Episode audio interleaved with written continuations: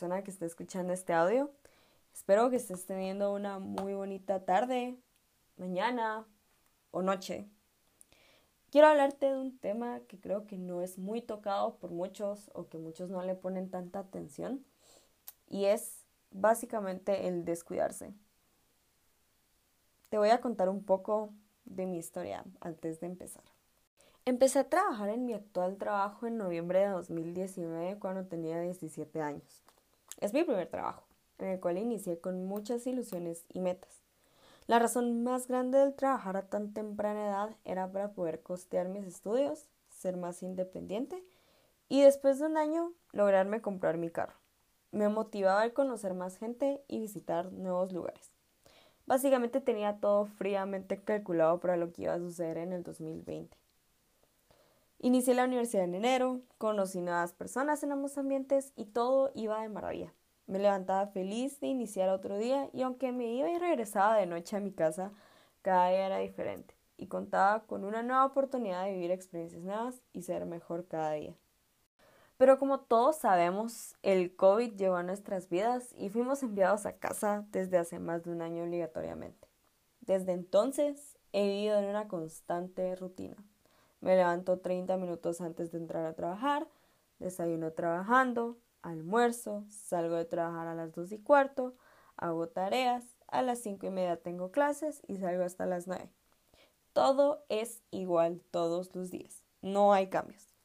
El trabajo siempre es el mismo, la misma dinámica en clases virtuales, el mismo horario, las mismas cuatro paredes. Mis planes cambiaron. Después de un año no he podido comprar mi carro porque se vinieron más gastos gracias a la pandemia, así que no he podido ahorrar.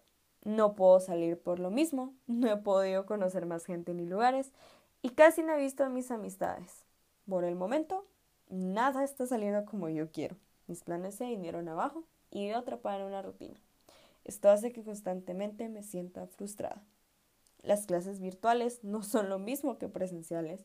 Me distraigo muy rápido, Siento que no estoy aprendiendo como lo haría desde el salón de clases, el internet de mi casa no ayuda y siento que era más pilas antes que ahora. He llegado hasta considerar dejar mis estudios. He pasado trabajando sin parar, sin vacaciones desde que inicié, porque prefiero mantenerme ocupada en vez de pensar en mis problemas, en mis tristezas y en darme tiempo para mí misma. Porque no me gusta hablar de la forma en que me siento con los demás. Siento que los molesto. Pero ¿Es esto realmente sano? No, no lo es. Y sé que tal vez en algún punto te has sentido así o similar que yo durante la pandemia. Y es completamente válido. Muchas personas invalidan sus sentimientos porque se sienten culpables de que hay personas de que la están pasando peor que ellos, por lo que no tienen derecho a sentirse mal. Sin embargo, todos manejan sus propios problemas a su manera y a todos les va a afectar de distintas formas.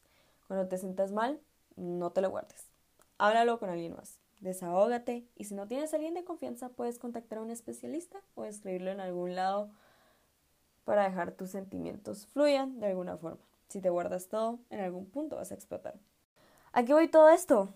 Que no te descuides. Cuando te sientas demasiado mal, cuando sientas que ya no puedes más con tus tareas diarias, con la rutina en la que nos vemos obligados a vivir gracias a la situación actual, tómate un respiro. Haz algo que no haces tan seguido.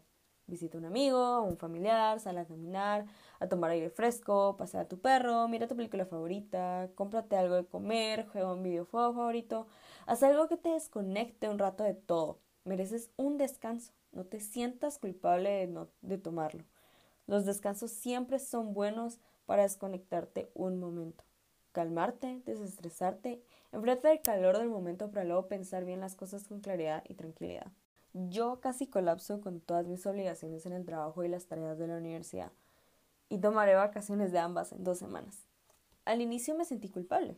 Me decía a mí misma que podría haber guardado esos días de vacaciones del trabajo para un viaje más adelante. ¿Para qué las estaba pidiendo ahorita si no voy a hacer nada interesante o importante? Solo estar en mi casa. Sin embargo, luego pensé que las estaba tomando por mi salud mental y física, y eso es sumamente importante. Mi cuerpo y mente ya necesitan un descanso. Escúchate, cuídate y ámate. No esperes a llegar al extremo de que tu salud se vea afectada para forzarte a darte un descanso. Tómalo cuando te lo necesites. No te fuerces. Eres un ser humano maravilloso. Nunca te dejes llevar por sentimientos negativos y no te autosabotees. No es de débiles tomarse un descanso. No es de débiles aguantar hasta casi desaparecer o colapsar. Es más, es de gente inteligente y valiente tomar un descanso cuando es necesario. Cuando sabes que si no lo haces, todo se va a derrumbar y tomas el riesgo por tu propio bien. Nunca creas que fallaste si ya no puedes seguir adelante, si ya no puedes continuar con tu plan o con el camino hacia la meta. Siempre recuerda que cuando estás parando algo, no lo estás abandonando, no estás abandonando tus sueños ni tus proyectos. Solo los estás posponiendo para poder lograrlos de una mejor forma más adelante. Suspender proyectos es de valientes, es de personas fuertes dispuestas a lograr lo que quieren sin importar la hora, día, mes o año en que lo hagan. El punto es que estés dispuesto a lograr lo que quieras tarde o temprano. El cansancio o la sensación de no avanzar a veces hace que queramos dejarlo todo. Los descansos aquí también son importantes, ya que a veces por un impulso de frustración decidimos abandonar todo y dejar todo el esfuerzo que hemos hecho. Preferimos ver el camino que nos hace falta sin tomar en cuenta el gran camino que ya recorrimos y que estaríamos tirando a la basura si nos rendimos. Cuando sientas que ya no puedes, que quieres dejarlo todo de lado, que ya no quieres seguir y ya no le des un propósito a tu esfuerzo, respira y tómate un descanso. Distráete de tu objetivo un momento y ya calmadamente piensa bien la decisión que harás. Ojo que tus opciones es seguir con tu proyecto, modificarlo o posponerlo, pero nunca abandonarlo. Y ojo, que cuando hablo de descansos no me refiero específicamente a pasar durmiendo todo el día. Como mencionamos antes, hay muchas formas de darse un descanso. Por ejemplo, muchas personas fingen ser fuertes todo el tiempo, por fuera se ven como personas duras, serias, nunca transmiten sus sentimientos más profundos. Pero siempre llega un punto donde los sentimientos se acumulan y ya no puedes seguir pretendiendo más. Siempre es bueno también darnos un descanso de ser fuertes. Quebrarse por un momento no es malo, somos humanos y de alguna u otra forma los sentimientos deben ser liberados. No te encierres, no te fuerces y no acumules dolor. Desahógate, háblalo y cúrate. Esconder tus sentimientos no es la mejor opción, aunque a veces así parezca. Mucha gente recomienda mantenerse ocupado para evitar estar triste, pues como te la pasas enfocado en algo, olvidas todo lo demás, y los sentimientos negativos se van. Sin embargo, esto es momentáneo y puede traer consecuencias. Muchas personas explotan esta estrategia y se queman mentalmente. Se quedan hasta tarde haciendo, adelantando cosas de sus estudios o trabajo que luego quedan completamente hartos de lo que estaban haciendo y luego ya no tienen ganas de seguir y los sentimientos negativos se intensifican. Evadir cómo te sientes no es una opción. Por más bonito y fácil que suene escapar de tus sentimientos y realidad, es algo que no podemos hacer y al intentarlo, tarde o temprano el sentimiento que tratamos de evitar se intensificará. Recuerda que todo en exceso es malo. Después de pues bombardearte con tantas explicaciones, opciones y palabras, quiero que te preguntes, ¿me he cuidado últimamente? ¿Me he descuidado últimamente? ¿He descansado cuando mi cuerpo me lo pide? ¿Cuántas veces he llegado al borde de colapso o hasta tocar fondo para darme cuenta que algo estaba mal? ¿Qué has hecho para cambiar esto? La última pregunta, a mi parecer, es la más difícil de contestar, porque puede ser que nunca hayamos hecho algo para cambiar el patrón, ya que el ciclo de descuido siempre se repite. Pero como diría ese famoso dicho, más vale tarde que nunca. Nunca es muy tarde para empezar a cuidar de nosotros mismos, porque si nosotros no lo hacemos, nadie más lo hará. Empieza a cuidarte con cosas pequeñas.